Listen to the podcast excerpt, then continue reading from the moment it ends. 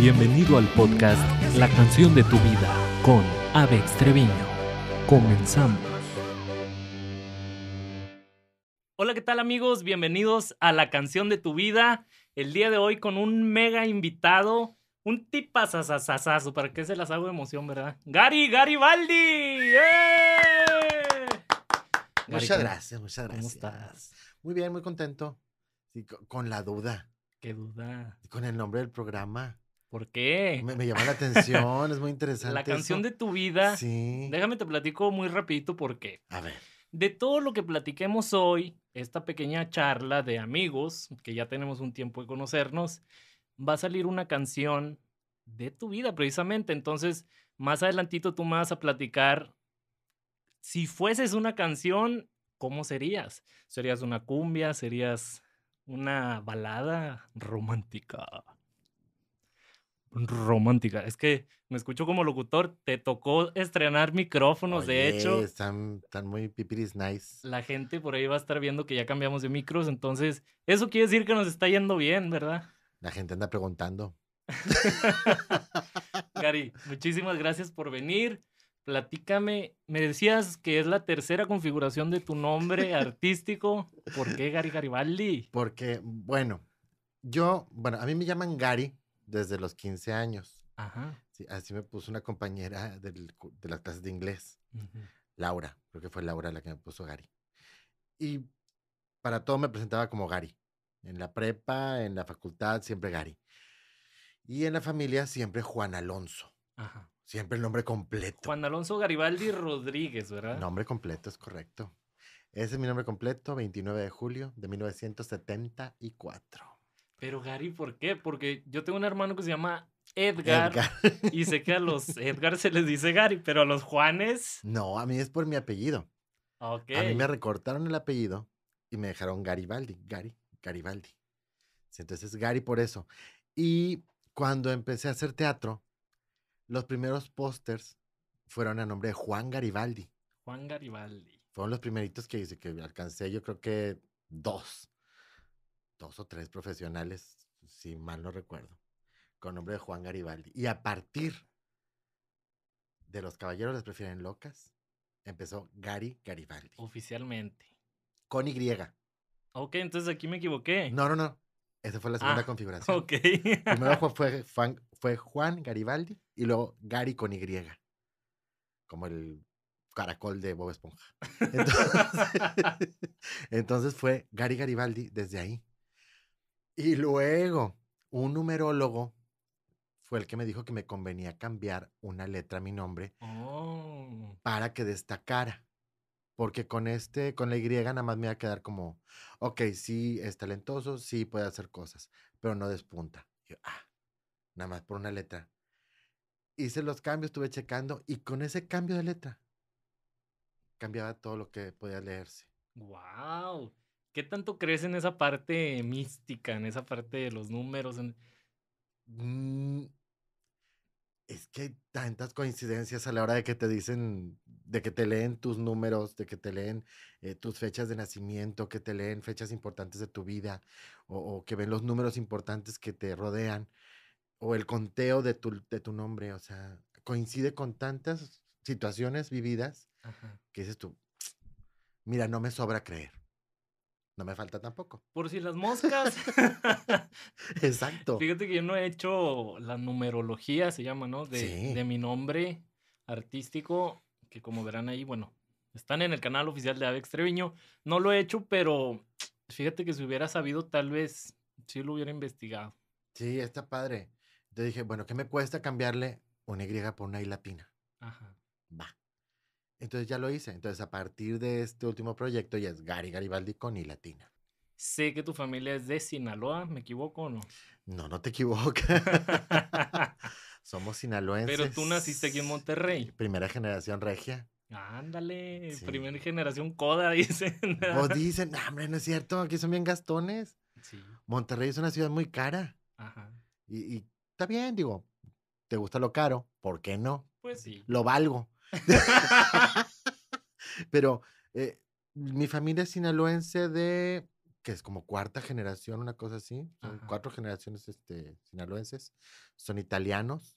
Ok. Este, Sí, el apellido como que tiene... tiene su, Tiene su onda. esa de... Entonces, por ejemplo, la calle José Garibaldi, que está en las grandes ciudades de aquí de México, ajá. es mi antepasado directo. Oh, Sí, de ahí viene, de la calle Garibaldi. Y me tocó vivir en Allende 313 Poniente, entre Cuauhtémoc y Garibaldi, wow. cuando niño. O sea, los, mis primeros cinco años de vida los viví ahí. Qué interesante. Sí, así. Hijo de. ¿Hijo de quién eres?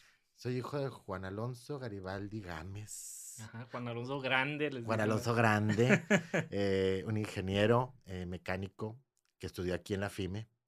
Se vino a Monterrey a estudiar, aquí se enamoró y aquí se casó. Se casó de la maestra Rosa María Rodríguez, Wow. sí, que era la hija.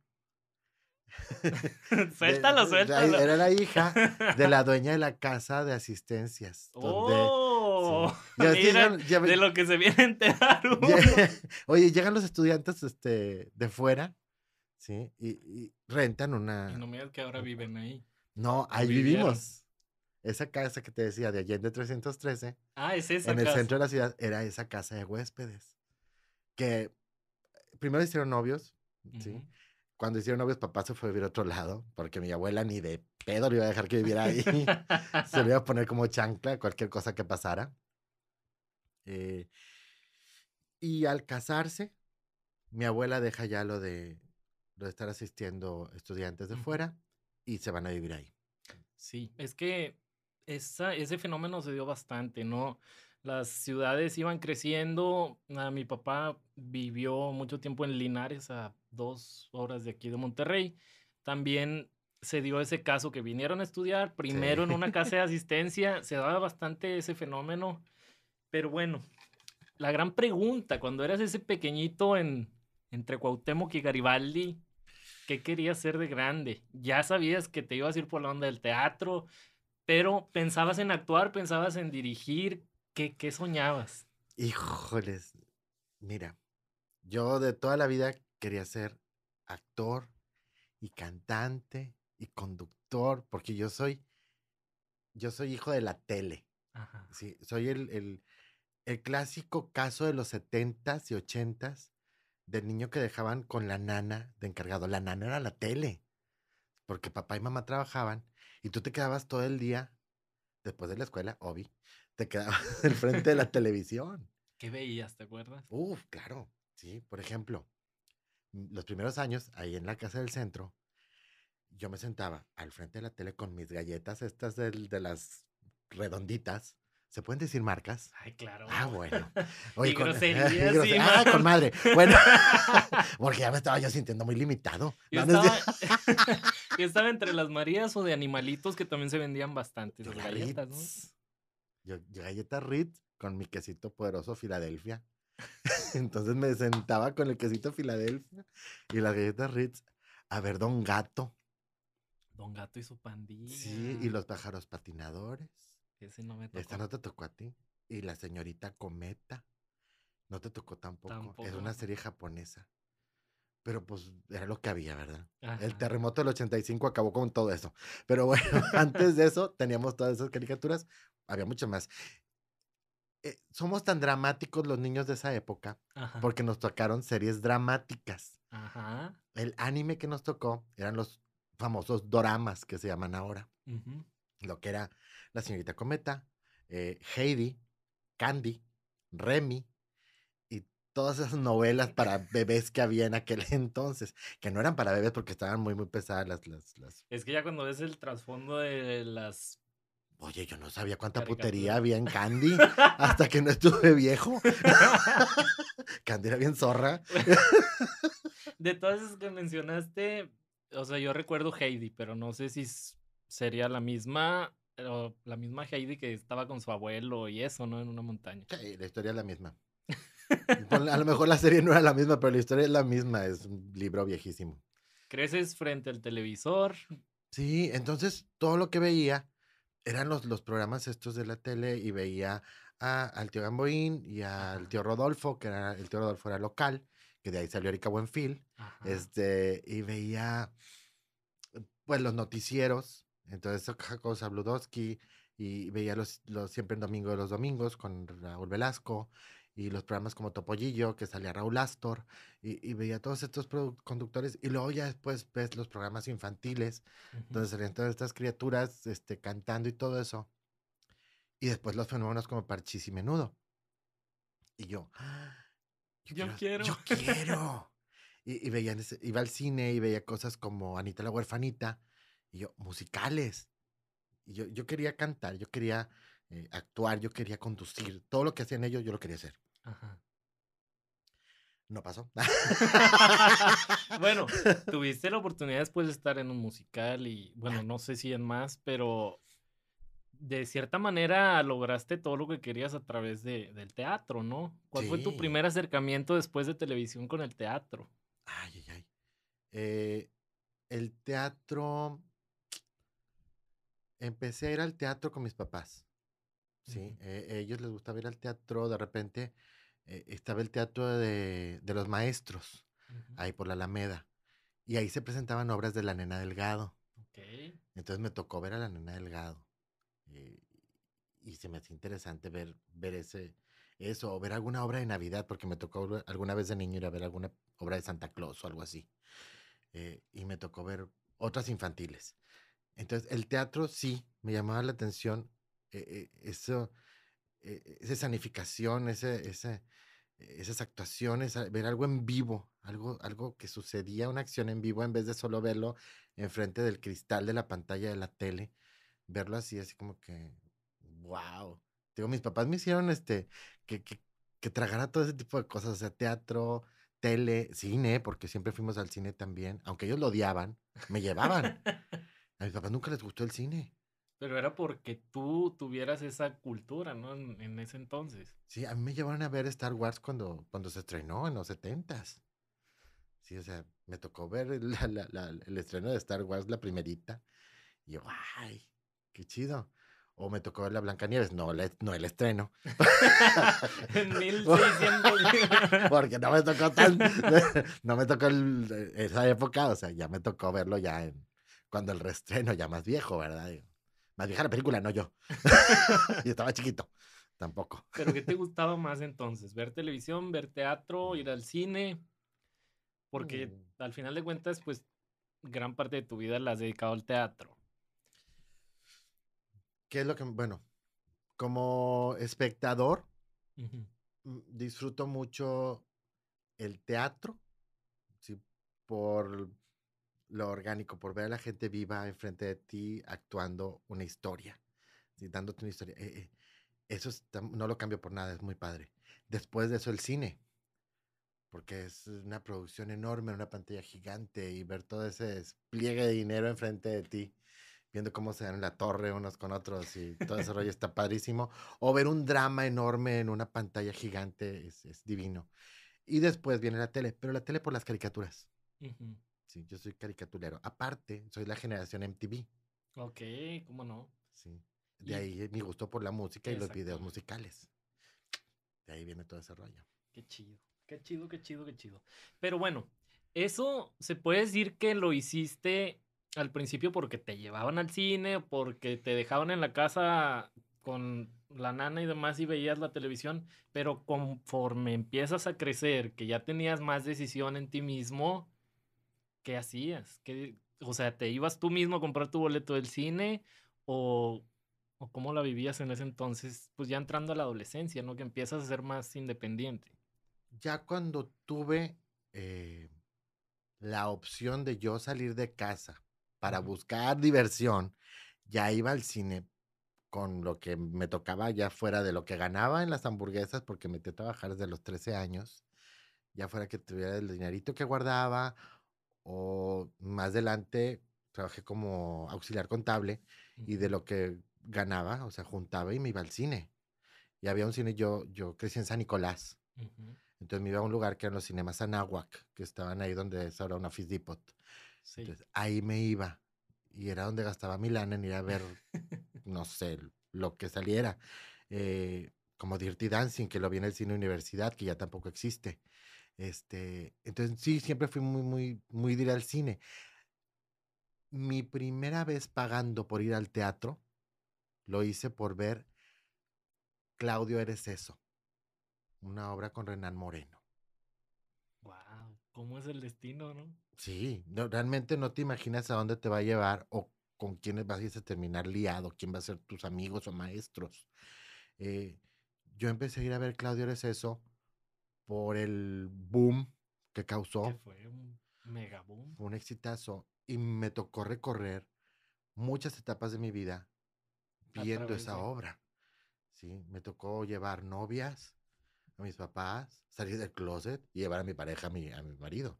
O sea, ya fue todo eso. Ujú. O sea, me tocó ¿Te toda, una toda mi transición la viví viendo Claudio Eso. Wow. ¿Y eso da pie a que después estudiaras arte o fue antes?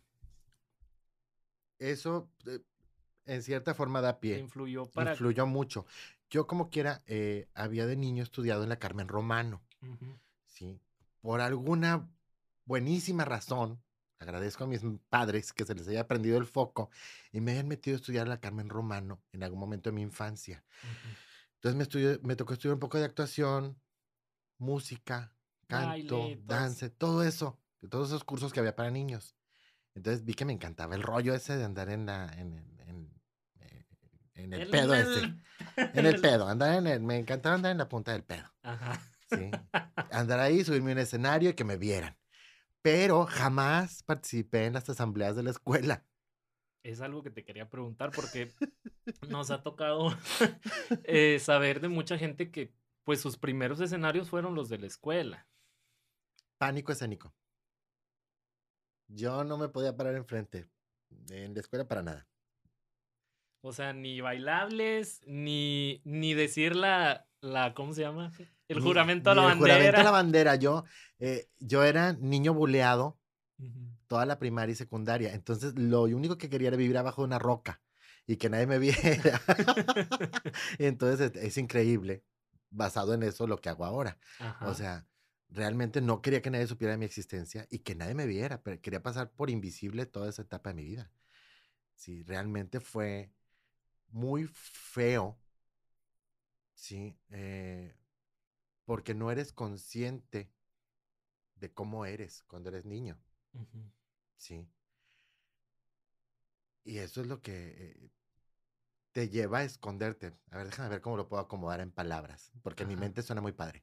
O sea, piénsalo, piénsalo, e- piénsalo. es que, oye, tú creces normal. Vi-. Vengo de una familia donde me crió mi abuela, porque te digo, mis papás trabajaban. Ajá. Entonces, este, no sé si eso influiría o no, pero era una imagen y semejanza de abuela y madre. Entonces, este, entro al kinder y todo normal, todo tranquilo, todo súper bien. Me, le metí un chingazo a un niño, pero porque no me dio lonche. O sea, y le saqué sangre, no sé qué habrá pasado con ese niño.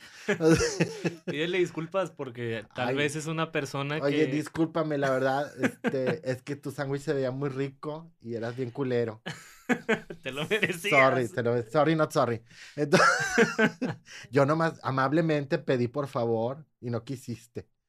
Sí, Oye, es que es impresionante cómo ese tipo de cosas le pueden cambiar la vida a alguien, ¿no? O sea, y no sabemos, creo que era lo, algo de lo que querías reflejar, no sabemos cuánto daño o cuánta, tal vez lo contrario también, cuánto ánimo le das a una persona con una simple acción, ¿no? Cuando eres niño eres más propenso a absorber todo lo que pasa a tu alrededor y tanto lo bueno como lo malo te va a marcar el resto de tu vida. Es correcto. Mira, a este niño que le pegué, sí me disculpé en su momento. Sí le pedí perdón porque nunca fui tan desgraciado así y nunca fui peleonero. Y no sé por qué mm, ni hambriado andaba, yo creo, no me acuerdo.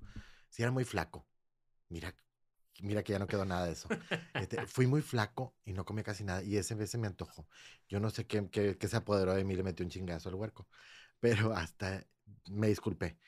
No volví a, a, pasarme nada, yo creo que hasta la primaria.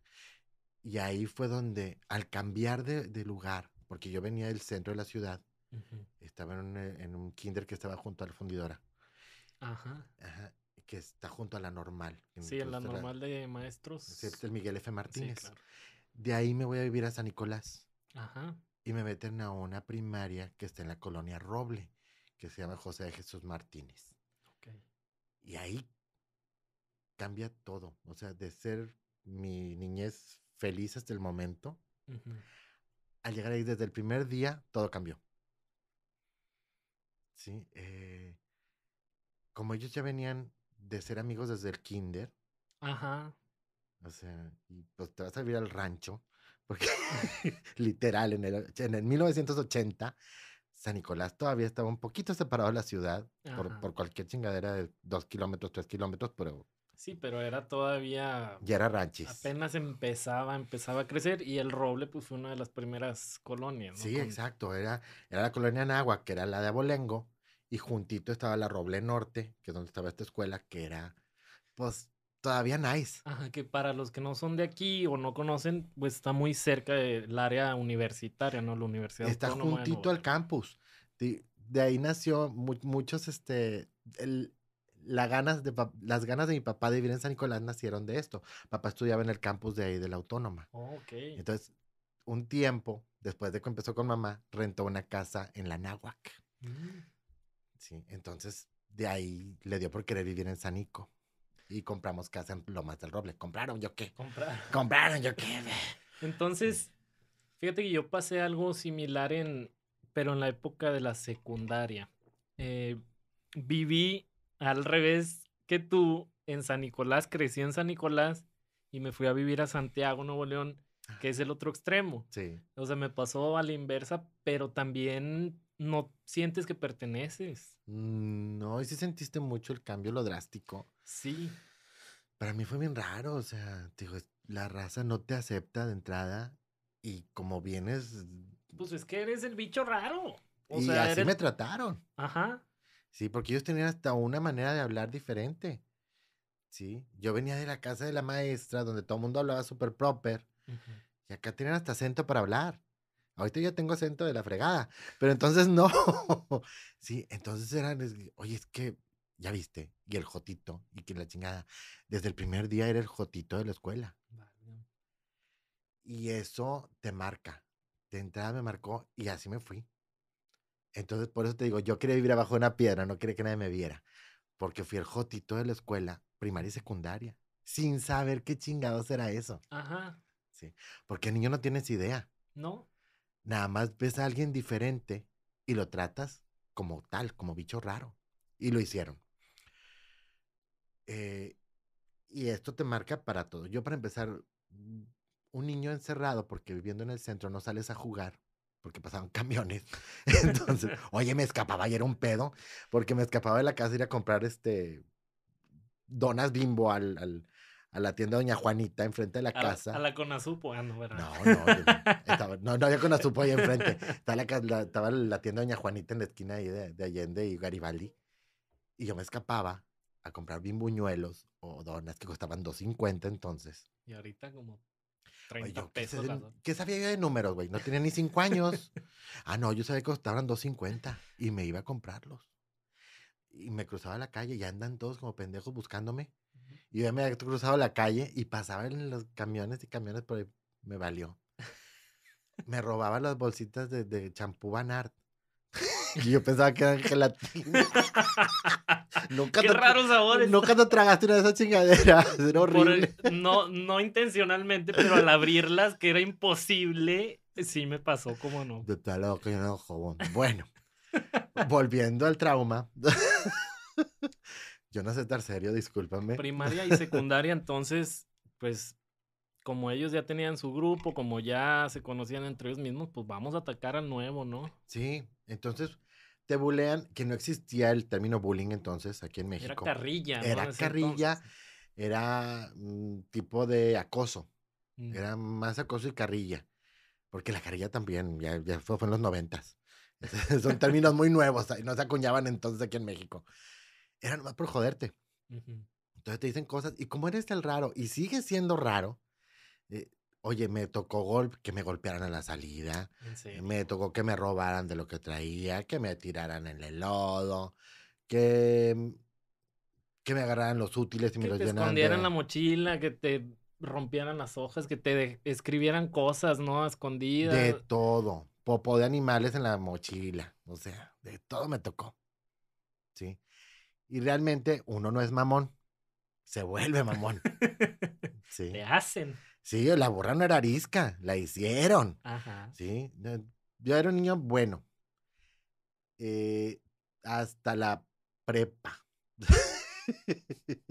ya en la prepa todo cambió. ¿Qué pasó ahí? Eh, Como es, normalmente de primaria a secundaria sigue siendo los mismos alumnos, ¿no? Pero la preparatoria, cuando pasas a la prepa, pues ya empieza a venir gente de otras partes, ¿no? Entonces, pues fue un reinicio, ¿no? Para ti. sí, aparte venía, eh, yo tenía un hermano, sí, que me duró 10 años. Y ese verano, entre la secundaria y la prepa, fallece en un accidente.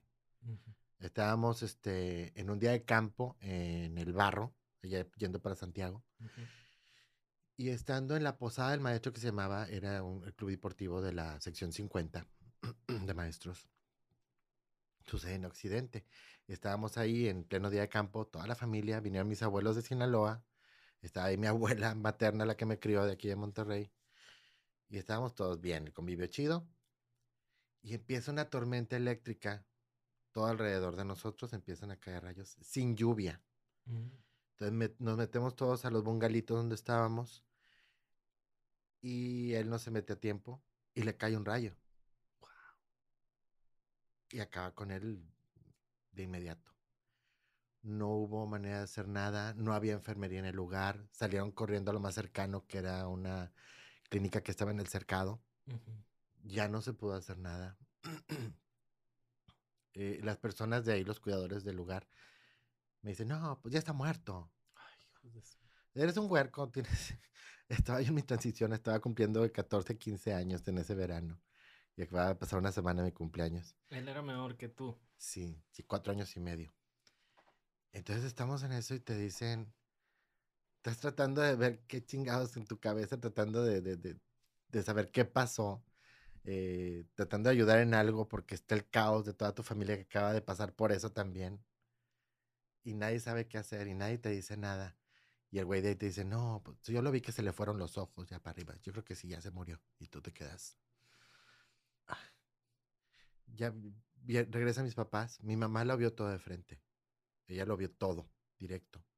Yo nada más este, estaba con la grabadorcita, pongo música, estaba le, apago, volteo a donde estaba él, le digo, ya métete, huerco cabrón. Volteo y apago la grabadora y se siembra el piso. Más sientes el chingazo donde cae el rayo.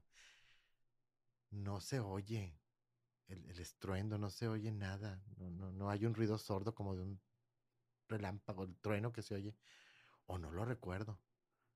Yo nomás sentí el chingazo en el piso fuerte. Sientes, volteas para todos lados, ves a todo el mundo con cara de terror, volteas a donde estaba tu hermano y no está. Sí, era la orilla de una chapoteadero que estaba vacío y cayó. Le cayó. ca- Cabeza sale por el pie. Está ahí. En el chapoteadero todavía ahorita, 30 años después. Está el, el pedazo donde cayó el relámpago.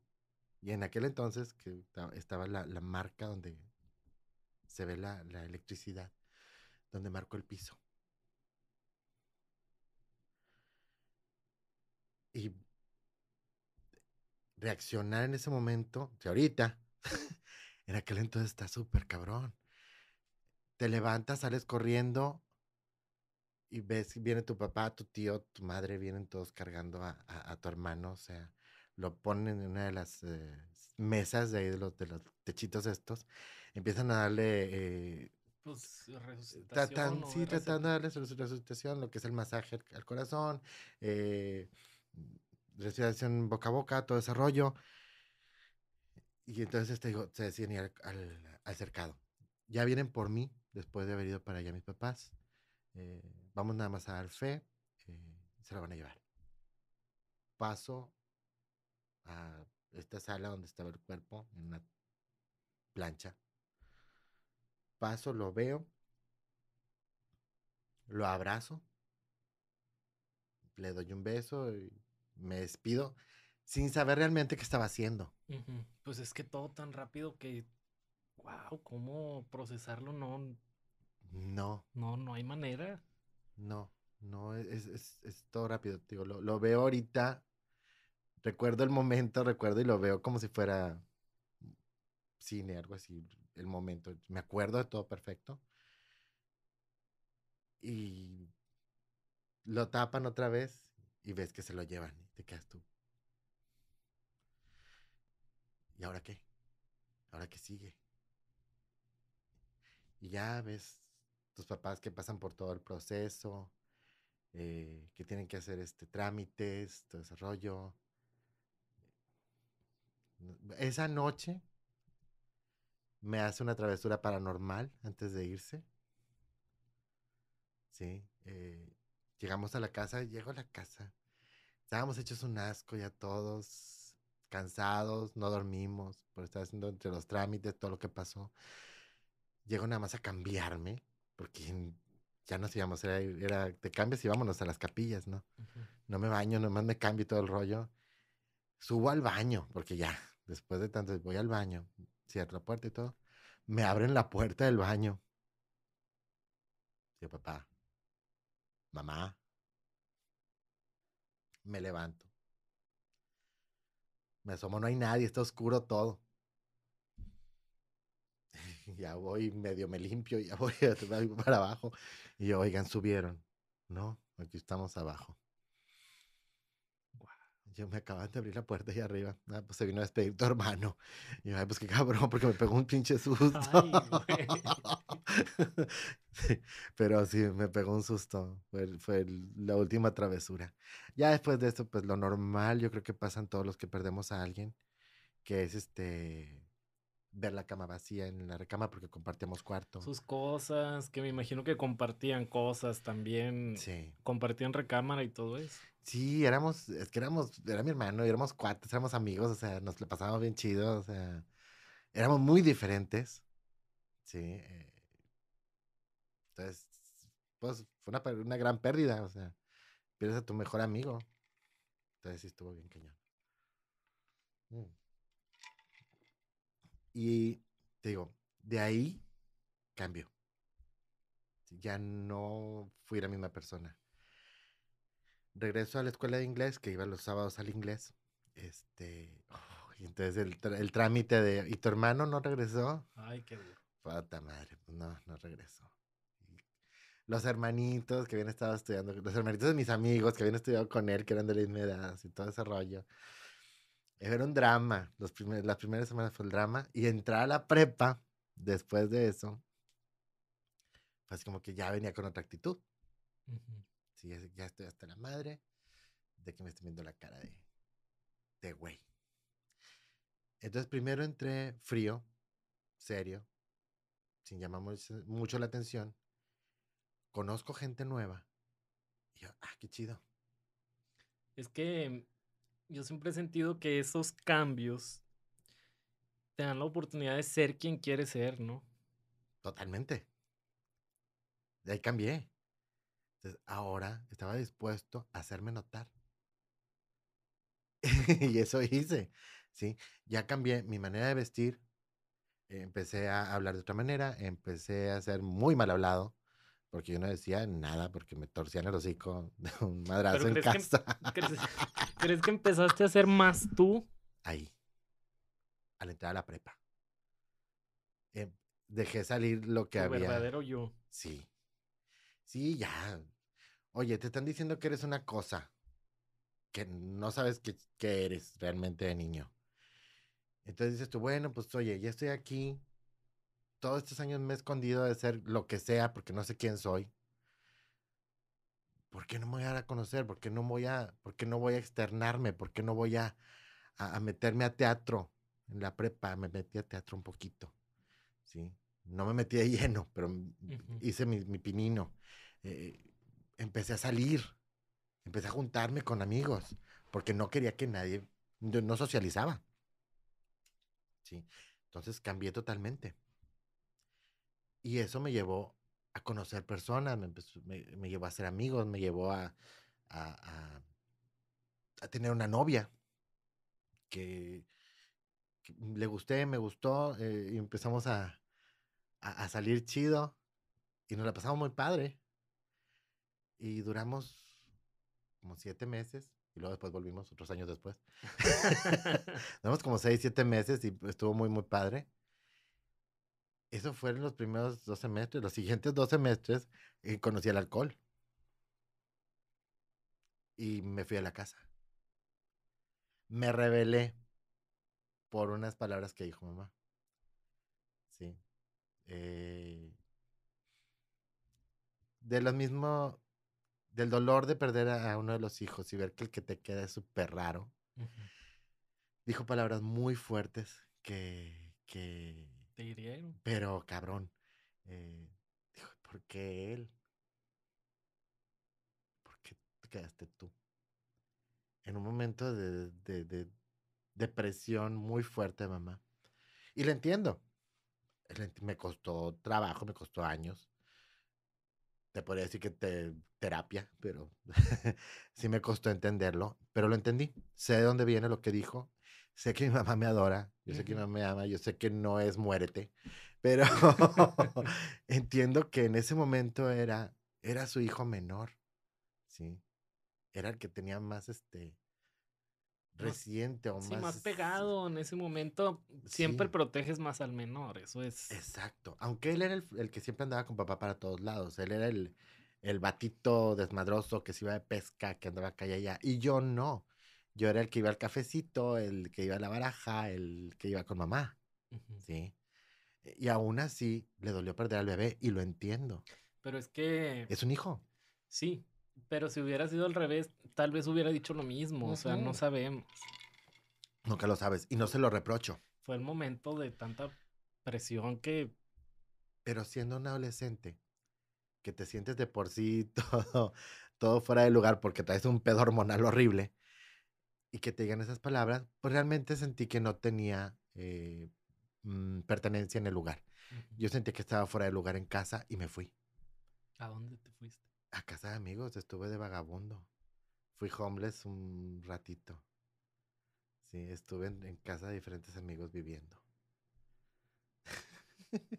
a lo que te lleva la, la, la, pendejez de la, juventud, porque no necesitaba hacerlo realmente, creo yo. Ahora, a lo mejor era necesario para, para crecer. Pero estuve moviéndome un poco entre casas de amigos. Yo creo que ni se dieron cuenta, mis amigos. De lo que estabas pasando. Exacto, y que estaba viviendo en sus casas porque yo estaba como visita. yo iba y estaba, pasaba unos días, me la pasaba bien chido, comía ahí, me bañaba ahí, o sea, eh, nos íbamos el fin de semana de pedo, iba a visitar a mi novia. Y, mi novia me cortó por pedo. por alcohólico. ¿Qué tomabas en ese entonces? ¿Qué fue el, el, ¿Cuál fue el primer trago que tomaste? ¿Te acuerdas o ah, no? Sí, tecate. Tecate rojo, tecate. Rojo, porque, no existía la tecate light. Esas son cosas de fotos.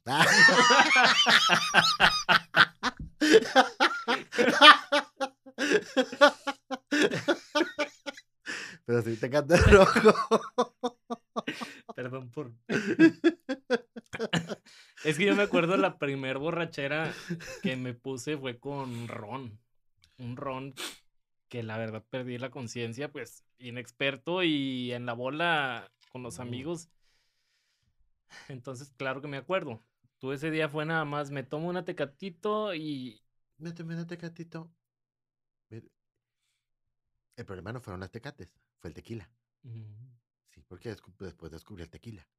Entonces fue una cosa y fue otra, y luego terminábamos con tequila, o sea, era métele y métele cosas, ¿no?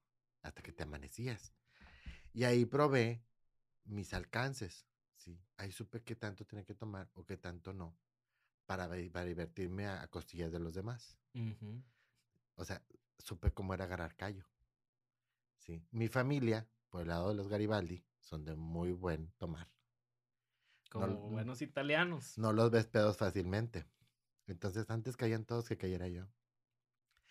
En la fiesta de graduación de la prepa, querían hacerme la bromita de ponerme pedo bajarme los calzones y embarrarme mugrero, como se lo hicieron a un compañero pobrecito. Creo que nunca lo sacaron de la duda. O sea, la sufrió otro por ti, por sí, tú. Sí. Qué bueno. No, lo siento por él porque me cae muy bien. O sea, pero querían ponerme pedo para hacerme la bromita. No, hombre, primero los vi a todos caer. Y todos, ¿a qué hora te duermes? Yo, tengo sueño. ya todos cayeron y yo, tan tranquilo. Ya acabaron todos, ya, me dormí. Ya que los vi a todos dormidos, me dormí. Y a mí no me lo hicieron. Pero hubo otra víctima. Entonces yo sé mis alcances, yo sé qué tanto debo tomar y qué tanto no. Muy bien. Es que me estoy acordando de, lo de la tecate. Fue, muy bueno, muy bueno. es que conoces cada cosa. Con ellos conocí la tecate y conocí que indio, que para mí era como, ¿qué, qué es eso? Qué fuerte está esa cosa. Oye, es que se me metió algo al ojo, pero. No llores, espérate. Estamos... yo sé que está muy triste este pedo. ¿Qué te parece si nos platicas un poquito de tu carrera para que la gente que no te conoce sepan un poco? Encontré el dato por ahí que en 2014 iniciaste tu carrera profesional ya en el teatro. ¿Es correcto o no es correcto? Vi algunos datos como La Noche del Asesino, Heidi el uh, musical, por eso te decía es correcto. que también cantaste. Sí. Y algo que marcó tu vida que fue un mal día, ¿no? Totalmente. Bueno. ¿Puedes platicar un poquito en orden? Ahí te va. Resulta, como dice Coco Mantecón, este, que em, ese año, no, que fue el año anterior a eso. 2013. 2013, más o menos, por el 2012, 2013, tuve una crisis existencial, la de los cuarentones. Ajá. Sí, a mí me llegó con un proceso fuerte eh, en casa. Fue un proceso muy fuerte de, de pareja. Entonces, en esta crisis fue donde me tocó así, bueno, me he dedicado a mi casa todos estos años. ¿Y yo qué onda? ¿Qué onda conmigo? ¿Qué onda con mis sueños? ¿Qué onda con lo que yo quería? ¿Por qué no siento que tenga algo mío? Y yo, si toda, toda la vida me ha encantado la, farándula y todo este rollo, había estado un poquito en radio anteriormente eh, y me gustaba ese rollo. Eh, tuve la oportunidad en ese inter de hacer una pequeña aparición en una película, en un largometraje. Y yo, este es mi rollo. ¿Sabes qué? Por aquí va la cosa. Por aquí va la cosa. Entonces, en aquel entonces, entonces, en aquel entonces, entonces, era muy amigo de Marco Polo. Ok, Marco Polo Teatro. Marco Polo Teatro, alias Juanita. Entonces, él iba a dar un curso. Y yo le dije, ¿sabes qué? Me voy a meter y me metí a estudiar teatro con él primero. Entonces, el curso estaba muy padre porque te daba lo básico del teatro. Me aventé a dos. Estuvo padre. Y luego, a Renan lo conocía de años atrás. De, tanto ir a verlo al teatro, me hice su amigo. Porque nos topábamos, tenemos un vicio muy fuerte los dos por comprar música y películas. Entonces, siempre nos veíamos en Saharis y en Mix Up. y de tanto vernos es, oye, ¿qué hubo? ¿qué onda? Oye, ¿qué te gusta? Oye, ¿cuál es tu película favorita? Oye, ¿qué no ¿Qué me recomiendas? Sí, así, así de tanto vernos, nos hicimos cuates. Resulta que dijo Renan, oye, voy a un curso de comedia. ¡Jalo! y me metí a estudiar comedia con él. Me aventé dos. Estaba muy padre. Y él me, me invitó al grupo de teatro de la Facultad de Psicología. Antes de eso, me aventé las dos obras. Con Marco Polo hice La Noche del Asesino, que él escribió y la dirigió. Y más adelante hizo una nueva versión que se llamó La Cabaña, La Última Cabaña, algo así. Sí, creo que me suena, me suena. Esa fue una, una versión reescrita de esa obra. Y al mismo tiempo hice eh, la de Heidi el musical, que la dirigió el maestro Sergio Esquivel buenísimo coreógrafo, eh, ha dirigido a Nena Delgado, todo ese rollo. Y él, cuando me vio en, los cursos, me decía, oye, qué padre, puedes sacar muy buena voz de, acá del fondo.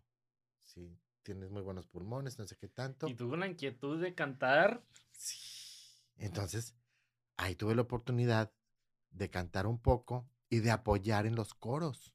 Entonces me aventé todos los bajos de las canciones. Y estuvo muy divertido, porque a mí me encanta ese rollo. Me gustan mucho las armonías y todo ese rollo. Que no se llaman así, pero me gusta decirles así porque es como siempre lo supe por Pandora. Entonces, eso de ser segundas, terceras y no sé qué tantas voces, me encanta. Sí, me ha tocado hacerlo por gusto. Entonces, de ahí nace. Y en el, en el curso de, de la Facultad de Psicología, ahí estudié yo creo que dos años, porque estudié dos años acá y dos años acá en psicología también. Y de ahí nace Un Mal Día, con Hernán Moreno dirigiendo. Ok. ¿Cómo caí en ese papel? Mi papel era la señorita Estefanía. Sí, una señorita de las de la Sacrosanta. Persinada. Sí.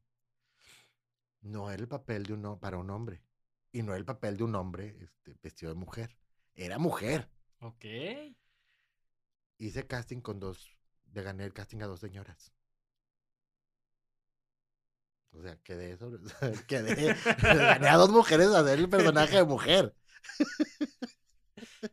Así, para hacer, para ser mujer hay que ser muy hombre. O está muy cabrón. Qué Sí, loco, eh, no me hubiera imaginado. imagínate, llega esta cosa para las fotos. Una vez que fuimos para una se- sesión de fotos en la facultad de, de psicología y llego yo ataviado con aquella blusa y el saquito y el pelucón con unos risitos así, el tacón. Y llegó toda pintada a la facultad para las fotos, manejando ella, que le dieran el paso y todo. Yo, gracias, Gracias. joven, cómo no. O sea, fue muy divertido. Le tengo mucho cariño a ese personaje. Tan así que ya eh, después de haberla llevado a cabo, yo creo que dos veces con la facultad, una más la produje yo en el Teatro Versalles. 2017. ¿Cómo ves? Muy bien. Y me surgió la duda, por ahí vi que mm, esa fue la primera que, que dirigiste tú. La produje yo, La, perdón, que la produ- produjiste tú. sí. Y encontré por ahí G&G Teatro, así se pronuncia. G&G Teatro. Fue en ese preciso año con esta obra. Ahí surge G&G Teatro, que se unieron varios amigos, me imagino. ¿Cómo surgió? G&G Teatro es, eh, somos mi pareja y yo, Ajá. G&G, Gary Jorge, Gary George. Sí. Esto existe desde hace, desde los noventas, G&G. Desde antes. Teníamos una página de música pirata. Bueno, esto no lo digas porque nos pueden... Sí, Nada, no te ya, ya pasó mucho tiempo, ya que. Pero ahí yo hablaba de lo que estaba más nuevo en, en- en- sonando a nivel Ajá. internacional, hablaba de los nuevos sencillos que iban a salir, era un blog, y él hablaba de cine. Entonces, aparte de poner el top 10, ponía, ponía a disposición de todo el público las canciones. Ajá. Por eso era pirata, era ilegal, pero bueno, era lo que había en aquel entonces. Sí, pero se daba mucho y era necesario hasta cierto punto porque... Hasta que cada vez fue más difícil. Digo, no que no se pueda, pero es muy difícil. Sí, pero toda esa época y posterior, que Lares, que muchos, muchos programas que salieron por ahí para la música, es que la raza nueva, vamos a llamarle así, los jóvenes pues son de Spotify, de YouTube, que pones la canción y te sale al instante, eso es una locura. Padrísimo. Pero antes, primero eso que decías, ibas a las discotecas, ibas a buscarlo y sabes que no lo tenemos, pues ni modo, véngase el próximo mes o la próxima semana. A ver cuándo viene la disquera a traerlos. Vienen los miércoles la disquera. A ver qué me trajeron los de Universal. Entonces, tenías que esperar a ver que llegara. O, si sabías que había en otro lado, mandarlo a pedir importado. O si tenías la capacidad económica en algún viaje, te traías discos de donde fueras. Yo era feliz, iba a Nueva York y regresaba con una maleta llena de chingaderas que compraba. Venía lleno de CDs y DVDs, cada que iba para el otro lado. Porque soy comprador compulsivo de música y cine. ¿Y lo sigues haciendo en esta época digital? ¿Sigues comprando películas? ¿Sigues comprando canciones? Yo soy feliz cuando tengo en físico mi música. Ahorita, como ya ha pasado de moda tener el CD o el cassette, ahora tengo viniles que regresaron, bendito sea Dios. Entonces, yo soy muy feliz con mi colección de viniles. Qué genial. Soy muy feliz, tengo muchos, muchos, muchos. Aquí tenemos con- un tocadiscos para Mi que me prestes unos. Ay, mira, tienes tus viniles aquí también. Aquí tenemos unos viniles. Es- Casetes. Mira, este radio también Está hermoso. viejito, nos gusta todo ese tipo de cosas. Es que fue una super época. Sí, entonces tengo una colección grande de música digital, tanto en MP3, ya, ya menos, como en formato de iTunes, Ajá. porque me encanta, me encanta la música, todo género. No sé por qué, pero me encanta la música desde siempre. Después de, que produjiste un mal día. Mientras producías, estabas actuando. Estabas actuando en Los Caballeros los prefieren locas. ¿Es cierto o no es cierto? Sí. ¿Y cómo te repartías? Y, espérate, todavía es peor. Porque mientras estaba con un mal día, el mal día llegó ya estando las locas por un mismo tiempo. Yo era asistente de Renan en teatro. Entonces Renan estaba actuando. Yo estaba acá atrás ayudándole a cambiarse de ropa y a mover toda la utilería. Y aparte estaba con mis ensayos. Y cuando llega Los Caballeros las prefieren locas, me tuve que salir. Tuve que hablar con Renan y decirle, Renan, ¿sabes qué? Me llega este proyecto. Me hablaron, me habló Enrique Páez porque va a montar esta obra. ¿Cómo ves? Me interesa. Dice, tómalo. Es una muy buena oportunidad porque era mi primer protagónico. Sí, o sea, era el primerito de mis protagónicos fue ahí, o sea, en, un mal día era un personaje relleno que era de esos personajes de soporte que te hacen que te rías, pero no era principal. Entonces me fui con las locas. Como anillo al dedo. me cayó brutal. Fíjate que me cuesta mucho trabajo hacer papeles este gays. ¿Por qué? O sea, mm. porque está muy estereotipado, ¿por qué será? Es que no, mm, no reflejan tu realidad tampoco. O sea, el, hecho de que tú seas parte del, de la comunidad LGBT no quiere decir exactamente que, que vivas como estos personajes. Mi personaje era una draga vieja. Ajá. Sí, a la que ya no quieren de draga. Entonces yo era el presentador de la obra, yo era el que el presentador de y tenía que presentar a todas las demás dragas y yo nomás estaba vestido como en frac con mi con mi sombrero así de presentador. Era el MC, el maestro de ceremonias del, del bar. Pero él quería andar allá en el pedo, andar vestida como todas y andar cantando y bailando. Pero pues ya estaba gorda y vieja, ¿cómo iba a poder hacer? y luego tiene unas botas tan horribles. Eran unas pinches botas que tenían una plataforma enorme pero no tenían soporte las, los tacones. Entonces eran suaves. Mm. Y la coreógrafa quería que, que era Carmela Santelice, le mando un beso. Ah, cómo sufrí con esas pinches botas, pero la amo. este, quería ya que yo bailara, que me recargara hacia atrás y levantara las piernas. Y no había soporte. ¿Dónde me iba a dar la madre? No, fue, fue muy sufrida ese, ese personaje y me encantó. Qué chido, qué padre. Sí, y, y hay gente que, entendió la psicología del personaje. El personaje era un personaje frustrado, que no quería estar haciendo eso que hacía, porque tenía que contar chistes y hacer reír al público. Y eso era improvisado. Entonces tenías que improvisar, que tenías que hacer chistes al mismo tiempo que estás frustrado. Era un trabajal. Me imagino. Y aparte inventar la chingadera que tenía que decir noche y noche. porque las cambiaba. No las decía igual cada función. Eso es lo que te quería preguntar. ¿Cómo haces para aprenderte un guion, un libreto, un... Porque, ¿cuánto dura normalmente una obra? no sé, de una hora en adelante, ¿no? De una a dos horas. ¿Cómo haces para aprenderte tanta cosa? ¿De dónde? O sea, tienes que ser muy bueno, muy ágil o... Es que no sé, digo desconozco mucho del tema, pero... A mí me funcionan los ensayos. Ajá. Sí, las primeras ensayos es con el libreto y como vas marcando dónde te vas moviendo, ya más o menos sabes, por aquí voy diciendo esto. Sí, ok, aquí dije esto. Entonces, todo este chorizo me lo aviento por aquí. Hasta que llego aquí. Vas aprendiendo pies de acuerdo a dónde vas moviéndote en el escenario. Así es como me lo aprendo. Así me funciona a mí. Y ya después en la casa lo repito y lo repito y lo repito. Y a veces lo repito con todo y los trazos. O sea, estoy caminando como loco por la casa. ¡ah! Sí, mientras voy repitiendo y pongo a Jorge a que me lea todo lo demás. Entonces Jorge se aprende nueve personajes y yo uno. Pero él es el que me apoya con todo esto. Pero bueno, ahí, ahí también obviamente depende de la relevancia de cada personaje, pero la gente no tiene idea que eso que ves en una o dos horas son meses, ¿no? De ensayo. Sí, gracias a Dios me ha tocado trabajar con directores de los de la vieja escuela, que todavía le ponían la seriedad a una obra y se ensayaban mínimo cuatro meses, de jodido dos meses. Sí, hay gente que ensayaba mucho más. Y por ejemplo, un musical sí necesita mucho más tiempo de ensayos porque son, aparte de los diálogos, son las canciones y coreografías. Eso está mucho más cabrón.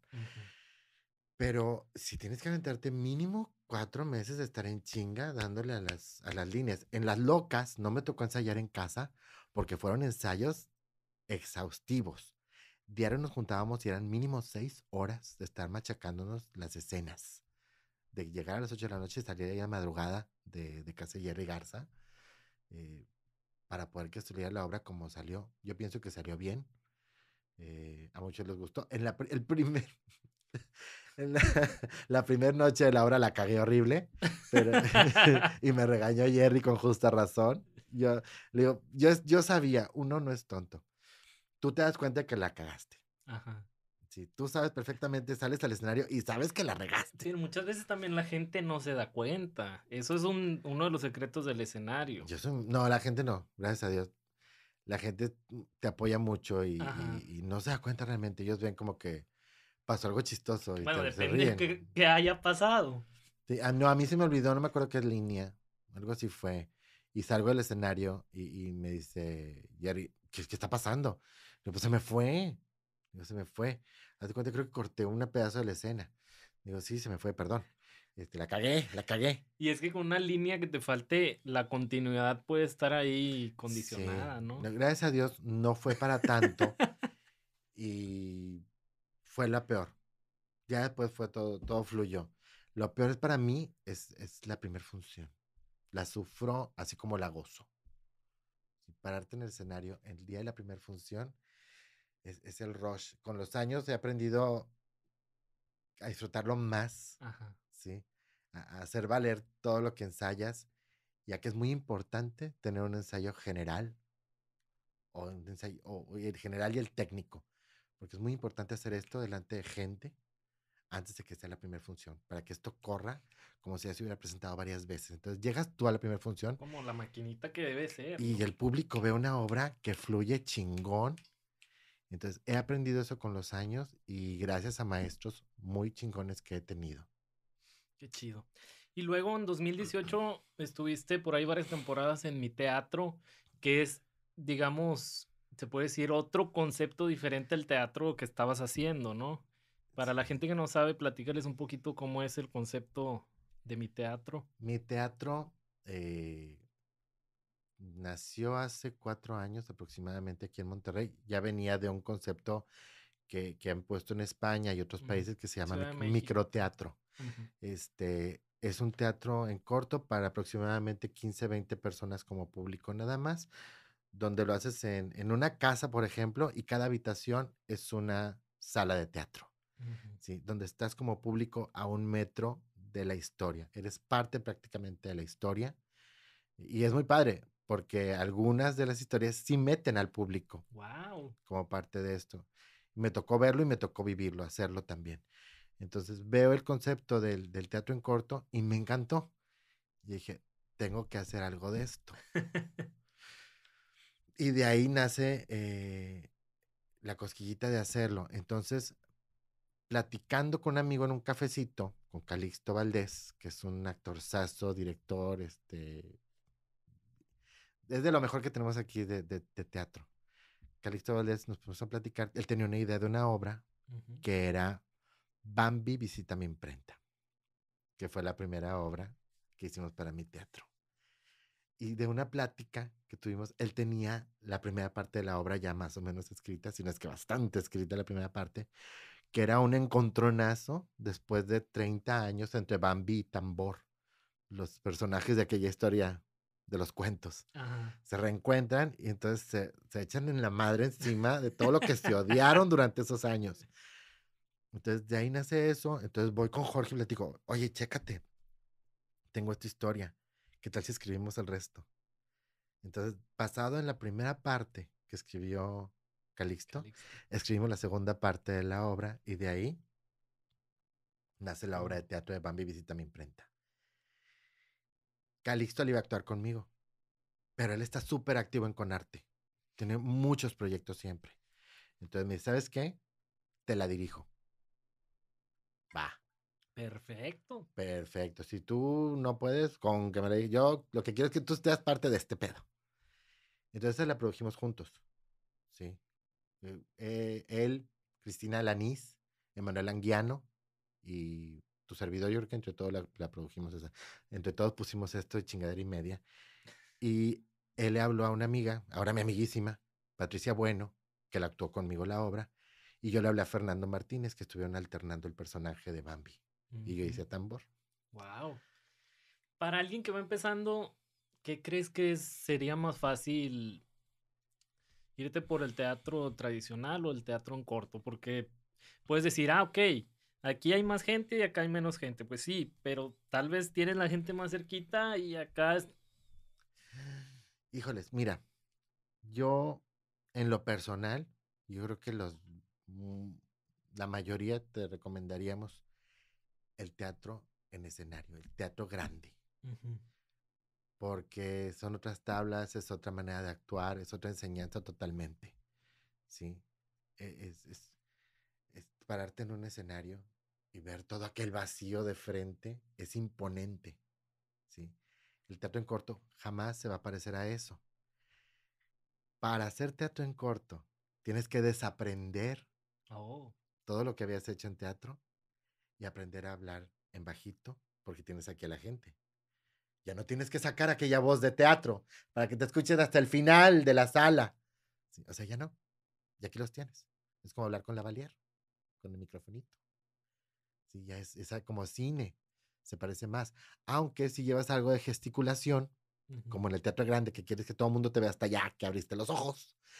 Acá es más en cortito, pero sí, o sea, es otra manera de hablar, es otra manera de gesticular, y la actuación no es tan teatral, Ajá. ¿sí? No es majestuoso, Tienes no que es, ser lo más natural, es ¿no? lo- como lo dice el nombre, en corto. Todo es chiquito, ¿sí? Está muy padre, pero sí, primero, para poder hacer teatro, yo creo que el teatro en grande es básico, ¿sí? Es, es lo mejor que puedes hacer. Perfectísimo. Bueno, sé que entre en medio hubo muchísimas cosas más. do- 2018, 19, vestidas, vestida para espiar Ah, con sí. Renan Moreno, venta de garage, Ujú. que ya lo hiciste en dirección conjunta, según leí por ahí con Renan también. Bueno, Venta de Garage es eh, dirección conjunta con Jesús Vázquez Blake y Harold Greta. Entre los tres la, la terminamos de dirigir. Ella la, la empezó a dirigir Ana Cobos, que ella tiene mu- muchos años de carrera como directora y actriz. Pero le salió un proyecto en Colombia. Entonces nos tuvo que dejar. Que abandonar. Eh, Sí, pero está bien, porque es- hubo tiempo de platicarlo. Ajá. Entonces ya agarramos el proyecto entre los tres y ya. Yo creo que básicamente la dirección fue básicamente toda la de Ana y mucho de Harold Greta y un poquito ya de, de Jesús y mío. Yo lo hicimos cada quien el personaje como mm, como Dios lo nos lo dio a entender, porque el personaje de Jesús era totalmente diferente al mío, aún siendo el mismo. Mm, Era un ranchero ricachón que venía a, a comprar unas obras de arte a la ciudad que ajá. tenía vendiendo la señora hasta que no tenía ni idea de lo que tenía vendiendo. Y entonces la, defra- la defraudábamos quedándonos con todo, ¿verdad? Lo compramos por una baratija. Pero él lo hacía como que no, que no sé qué es. Y, y yo lo hacía como, no, pues, ¿cómo ves? Ándale, Ah. sobres, ¿qué? ¿Qué dice? "Eh", Qué chido. enamorándola un poquito. y era muy divertido. Aparte me encantó porque cuando me hacen la prueba para el personaje, lo hice muy ranchero, basado en un primo Ok. en cómo habla un primo que es veterinario y te- es súper ranchero para hablar y me encanta.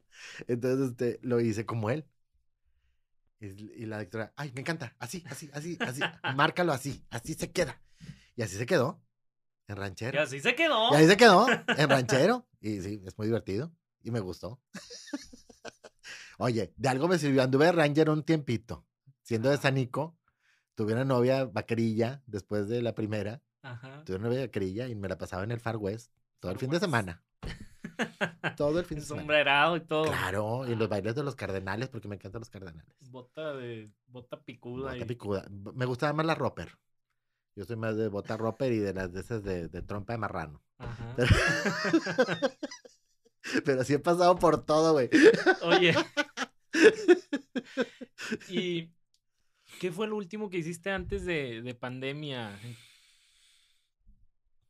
Ay, Porque ahora sí que yo creo que todos, la- toda la gente que está en el medio la ha sufrido, pero se me hace que la gente de teatro son de los más afectados. fíjate que antes de todo esto, tomé un curso de dirección. Porque pues, un maestro que, que quiero mucho, eh, el maestro Rogelio Villarreal, que ya, no- ya no está En con nosotros, eh, él me llevó a actuar a la Facultad de Artes Escénicas.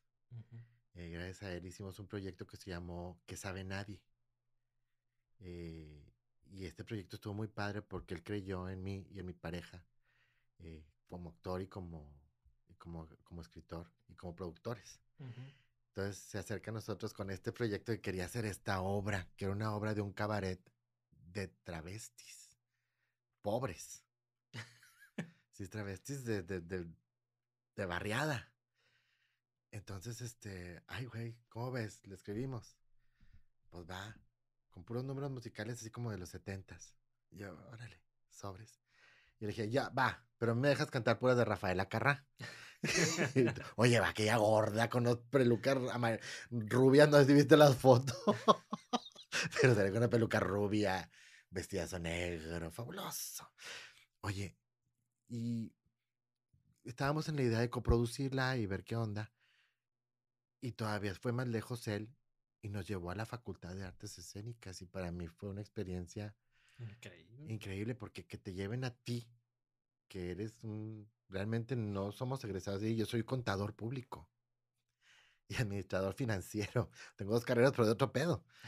Sí, me gusta todo ese rollo. Mis papás no me dieron permiso de estudiar escena, este, artes ni comunicación. Entonces, terminar haciendo esto para mí es lo máximo, se me logró. Y batallé para llegar. Entonces, llegar a la facultad y poder presentarme en la facultad, ¿sí? Con- respaldado por este maestro que fue el director de la, de la facultad y todo ese rollo, pues Wow. fue un apadrinamiento muy cabrón. Entonces me lleva a este proyecto muy chingón y teníamos más proyectos. Entonces, este, dio un curso de dirección, lo tomé y pues salieron muchas ideas de ahí y ya estaba empezando a dirigir mis dos primeras obras. Y eso fue lo que me detuvo la pandemia los ensayos de mis obras. Estas dos obras son de un autor yucateco que se llama Wilber Piña, que es muy bueno, tiene una manera de escribir oscura, muy padre, con un sentido del humor muy chingón. Eh, la, oscuridad, la oscuridad de las sensaciones se llama la obra. Entonces yo la dividí en, la dividí en tres partes para hacer tres obras cortas. Ok. ¿sí? Entonces, una de estas obras es de una estación de un tren y la iba a montar en café teatro. Ajá. La quería montar con Karime Castillo, que es una actriz nueva, buenísima, buenísima actriz, que estuvo conmigo en. ah, ¿Cómo se llama? Ay, de una que puso en mi teatro, nomás que ahorita ya estoy todo hecho bolas. Fase terminal, el deseo de Toñito, mundo raro, encuentro en un café. De las últimas. Ay, pero bueno, esas te tengo que leer, Es que esas están fabulosas. es que las de, la- la las, las de Coco Mantecón están. Ajá. eso- eso- Saludos, La pasé divino con Coco en esas obras y, y Encuentro en un café fue un sueño cumplido. Sí, porque trabajé con gente que tenía muchísimas ganas de trabajar, o sea. Y esta otra con Karime y, y, y Akamazóchil, Ajá. sí, fue, fue un proyecto así muy raro que cayó de pronto. Así como que, oye, ¿quieren hacer esto? Y es un encontronazo en el teatro, entre el teatro experimental y el teatro comercial. Y yo, pues está bien. Pues vamos a ver. Pues vamos a aventarnos la obra jocosa. Sí se llama esa obra, que es de Manuel Anguiano. Ajá. Y la dirigió Lalo Martínez. Entonces, entra esta niña, Karime, que, que había trabajado como asistente con Lalo, y resulta que es una actriz fa- fabulosa. Y, y- y entonces la puse, la pusimos allá como la escritora. Y este, y yo le hablé a Leida Camasochil, que es este, es buenísima, el personaje que, que representaba era lo comercial. Ajá. Y dije, ¿quién mejor? Ella sabe. Y es buenísima actriz. ¿Sí? Mm, No es algo que veamos muy seguido, pero ella canta divino, actúa fabuloso y está súper desperdiciada para mi gusto. Debe ser muchísimo más. Pero no sé, le ha faltado oportunidades. Así, así nos pasa a muchos. Ajá, Sí, ahí está- nos, está, nos está esperando la oportunidad de algún lado. así es. Bueno, total. Ahí conozco a Karime y decidí hacer con ella esta primera obra dirigiéndola yo. Con ella y con Danila Caja, que es un influencer muy conocido que estuvo en... Acábatelo. Ok. Él estuvo conmigo en Matajari vestida para espiar. Y ahí me gustó su actuación. Y puedo hacer esto, una comedia oscura. Entonces fuiste agarrando de aquí, de allá, y estabas armando todo. Sí, una comedia oscura. Y dije, ¿por qué no? Y es comedia oscura porque... es- No, no, luego, porque luego la voy a estrenar. Mejor no digo más. Pero es una comedia muy padre porque no te esperas el final. Y la otra obra es este con Carlos Chávez Sensei, que también dirige, escribe y actúa. Pero decidimos hacer algo juntos. Entonces, este, él también iba a estar en una de mis primeras obras dirigiéndola. A ver qué, a ver qué dice la pandemia y nos deja hacer luego cosas. Y con la señora, primera actriz, Mónica Lozano Ok. que es una institución y me encanta y la admiro mucho, y aceptó estar en esta obra, siendo dirigida por mí. Y, y Rogelio, tuvo que ver el maestro Rogelio Villarreal en eso, Sí, sí, sí, claro. le dijo, pues, Vamos habló a- con ella. Vamos a darle la oportunidad. Sí, y yo le agradecí mucho a Mónica. Yo espero que haya la oportunidad de poder hacer esta obra. Y a la tercera parte, que en algún momento la quiero hacer, quiero actuarla yo, Ok. porque es un triángulo amoroso. Y a mí me encanta el de género. Qué locura. Pues ahí me invitas a- de árbol 3 o de. Ah, Vas a ver, ya haremos algo. Pero te digo, eh, gracias a Dios, he ido cumpliendo mis sueños, Ujú. ¿sí? Poder, poder salir en una película, aunque fuera de Árbol 3, como dices tú, Ajá. pero ya pude salir en una. eh, ya puedo estar un poquito en radio, Pudiste cantar también un ya pude poco. cantar un poco. eh, digo, todavía me falta porque quisiera grabar algo y poder venderlo. ¿Por qué no? ¿Por qué Digo, no? si me gusta la cantaleta, ¿por qué ¿Y no? qué tiene? ¿Y qué Diría. tiene? Todo se puede. Pero vamos Paso a paso. paso a paso. Y justamente la pandemia, pues trajo por un lado cosas muy malas, pero por otro, yo creo que hay que tomar esa oportunidad y hacer cosas nuevas, como hicieron ustedes, un grupo de amigos con crónicas masculinas. Sí. Eso fue a raíz de la pandemia, ¿verdad? Fíjate que sí. Eh, resulta que un estudio que se llama Celta, Monterrey Live, eh, ellos tienen varios programas, tienen un canal y, y hacen varios programas. Eh, y son creadores de contenido, tienen programas mm, que- Grupeando Ando, creo que es uno de los programas que hacen. eh, Mujeres sin filtro, Ok. eh, de noche, de noche con Barba, que es con Jorge Barba, el comediante. eh, tienen varios, varios, varios shows. Entonces le dice la, la productora, Yare Garza, a quien le mando un- un besote y mi agradecimiento, eh, le dice a, a- a Iván Quaker, oye, Ujú. júntate un grupo de vatos para hacer un programa como una charla entre amigos, como que están acá en la peda, este, para hablar cosas de hombres entre hombres, o agarrar un tema y Desarrollarlo. como entre vatos, algo íntimo. Va. Entonces le habla a Víctor Merck, que es un estando pero, luego me hablan a mí, que soy de lo que quieras, y De este, yo soy de todo, y entre, los do- entre nosotros decidimos hablarle a Raúl Oviedo Oviedo. un actor de teatro. Entonces nos juntamos, hicimos una reunión en casa de Raúl Oviedo y empezamos a soltar temas y platicar. Y vimos que sí jalaba, Ajá. había química. Ya, ya chingamos. Es que son totalmente diferentes, ¿no? Nada que ver.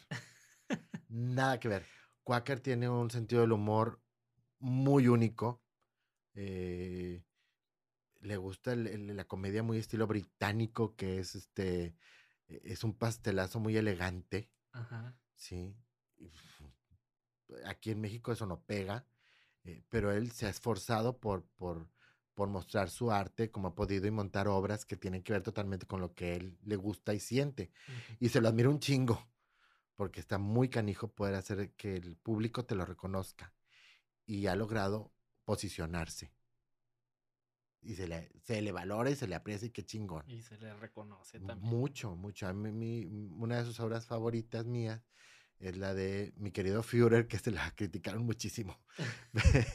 Pero a mí se me hizo buena. Va en gustos. El otro, Víctor Merck, que es un estando pero, que a mí me dijeron, aguas con este cabrón, porque se ve que es homofóbico y machista y misógino. Nada, que, ver, nada que ver. El vato es un encanto. Sí, es, es con madre, muy buen amigo. Tiene su sentido del humor también. Es que todos, cada, quien, cada quien es muy único. Y todos tienen el carácter muy fuerte. Sí, él es muy fuerte y es bueno dentro de lo que hace. No es el cómico que se ría, es el cómico que te hace reír. Ajá te cuenta anécdotas y hace que te rías con eso. Está muy chido lo que hace. Yo tuve oportunidad de verlo en un centro nocturno muy chido y además canta muy chido también. Acabo de ir a verlo cantar, por cierto, lo acabo de ir a ver cantar y me encantó. Este, yo lo conocí cantando. Válgame. Él empezó cantando, ¿no? Sí, yo, una de esas pachangas esas que te vas de antro, fui a un lugar que se llamaba Mi querido Pablo, que ya no existe, que estaba en Plaza Cumbres. Y fui y él estaba cantando ahí hace años luz. Años luz es distancia, perdón. Años y felices días. y ahí me tocó verlo y le estuvimos poniendo gorro toda la noche, chinguelo y chinguelo. Este, lo estábamos molestando mucho mi grupito de amigos y yo. Ahí lo conocí. Y Raúl Oviedo, pues ya había trabajado con él antes y es un actor muy bueno, muy... Tiene muchísimo talento y yo creo que tiene más talento del que él sabe.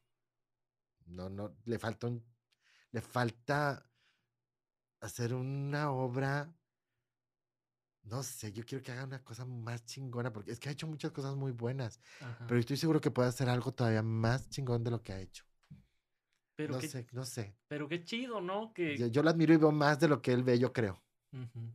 Sí, habemos personas que nos falta a veces, pues como dices tú, la oportunidad en los espacios para expresar todo lo que tenemos y yo creo y estoy seguro que muy pronto va a tener esa oportunidad.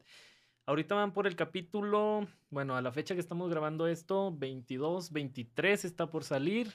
Tal vez ya cuando salga este video, pues van a ir por el cerca del 28, 29. Por ahí. Pero platícale a la raza dónde los puede ver, dónde los puede encontrar.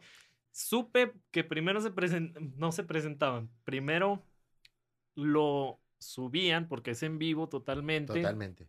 Un día de la semana y luego se fueron a los viernes y luego regresaron a los miércoles. ¿Qué pasó con eso?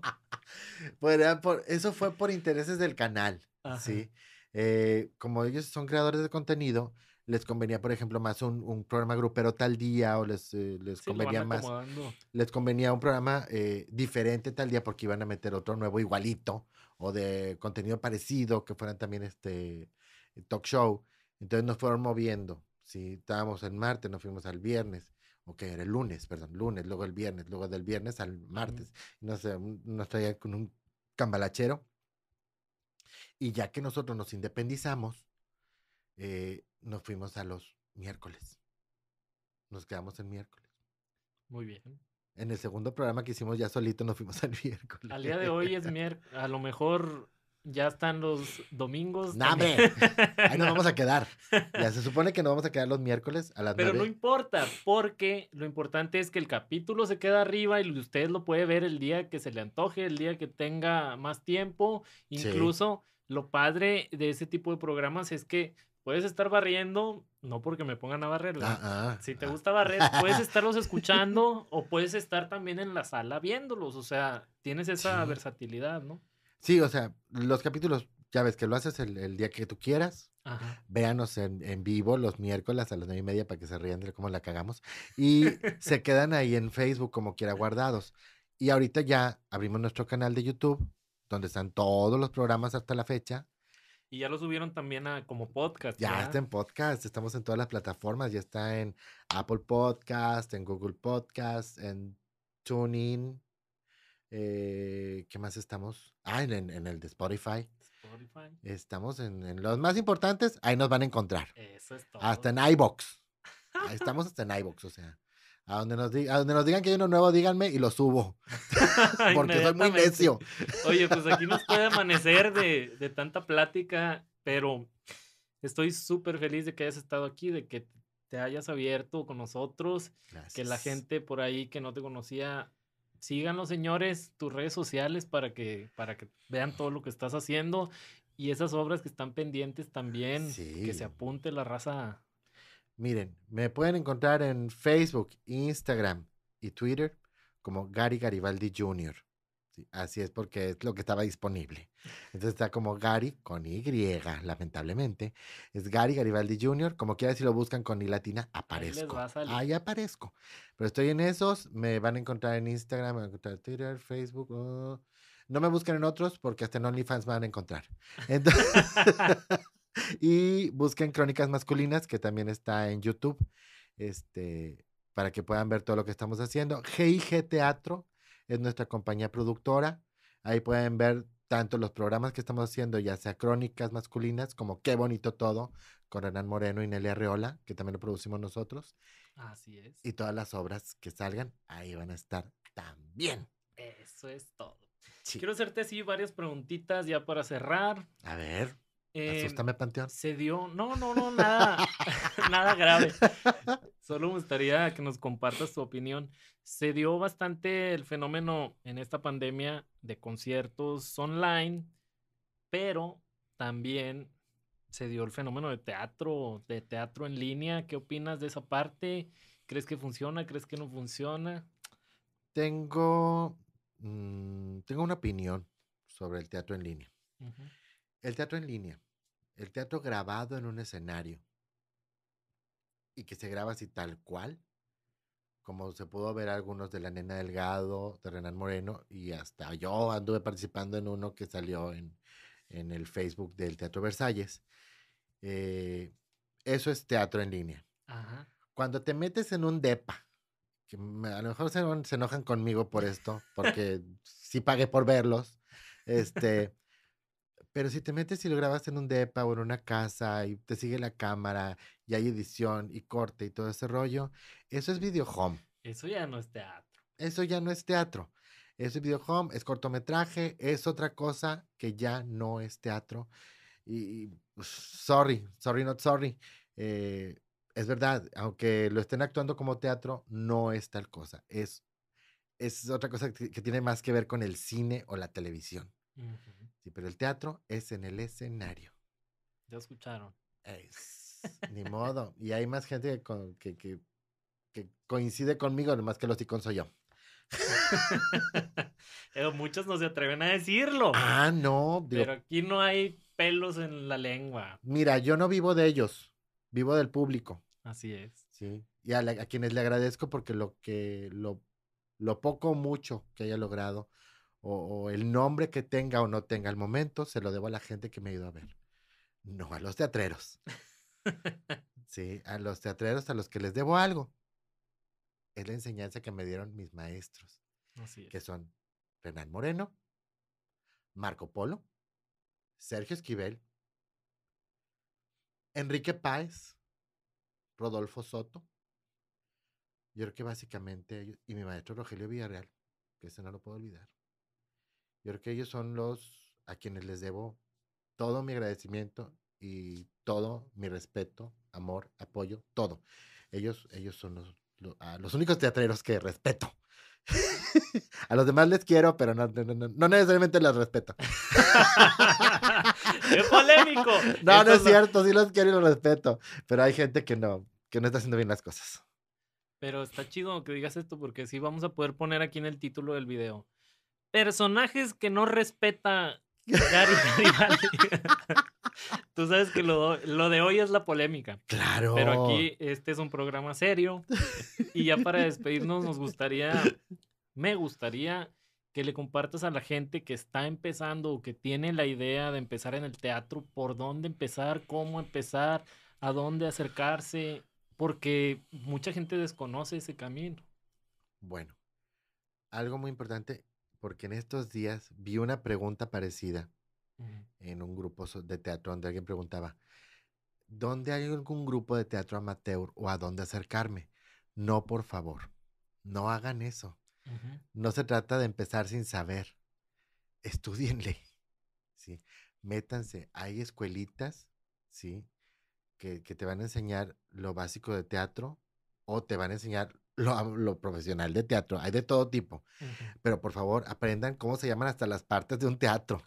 Sí, desde el escenario escenario. hasta las piernas, hasta los telones, apréndanselo, el paso de gato, yo qué sé, apréndanse todo. O sea, vean desde lo básico hasta iluminación, lo que puedan. Empápense antes de, de- de- de subirse al escenario. Vean actuación, por favor. Estudienle un poquito, no se metan nada más, porque sí, no paguen, no paguen por actuar porque luego no falta el que dice, voy a poner esta obra, hace un casting, nomás que te va a costar tanto, dura seis meses el curso y al final Pues- ponemos la obra, que pasa mucho, yo pasé por ahí. Todos hemos caído. No lo hagan. Si van a pagar por el curso, tómenlo como un curso y al Ajá. final como una obra basada en todo lo que aprendiste. Eso sí, si no, no, no quieren engañar a la gente Ajá. este, estudien, estudien, estudien. Si pueden meterse a la carrera, háganlo. Si quieren estudiar, pueden y quieren estudiar una carrera, por favor, háganlo. Está la Facultad de Artes Escénicas, está la Escuelita de Filosofía y Letras, eh, CEDART, o sea, hay, hay, hay varias escuelas donde pueden estudiar. Métanse a estudiar antes de subirse a un escenario. Es todo. Se los digo yo, que no soy el que más ha estudiado. Pero me he chingado como quiera unos cuatro años en estudiarle. Es que precisamente por eso te hago la pregunta, porque pues la mejor escuela ahora sí que es estar sobre la idea y, y- y el camino que tú has recorrido le puede servir a otra gente el conocimiento que has adquirido y que le sea más fácil, ¿no? El camino. Sí, pero sí, te digo, antes de subirme al Pónganse escenario. a estudiar. Sí, antes de subirme al escenario, y eso sí lo tenía muy claro, antes quería estudiar, aunque fuera algo, no quería subirme a lo pendejo. ¿Qué es Quiero eso? hacer la entrega oficial de la camisa de Alex Treviño. Mira, Eh, qué padre. bonito. Trae el logo y todo, original. Aquí nos puede amanecer platicando, señores. Uy, sí, faltaron un chorro de temas.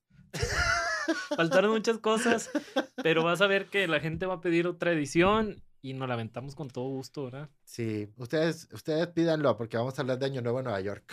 ¡Ah! y mi paso por Broadway. ¡Ay, güey! No, nomás pasé. ¿Ya ven? Dejen ahí en los comentarios si quieren ver la segunda parte y la hacemos con todo gusto. Claro que sí. ¿Algo que le quieras decir a la raza para cerrar? Eh, Como en frutas y verduras. Por favor, este, aléjense de los vicios, son muy caros. Este, vean, vean estos programas. eh, de la verdad, conocer a tus, a tu, a tus artistas es padre porque somos una bola de cabrones normales como cualquier otro. Ajá. eh, todos hemos caído en los excesos o hemos caído bajo, este, o hemos subido alto, yo qué sé, depende de cada quien. A mí no me fue tan mal.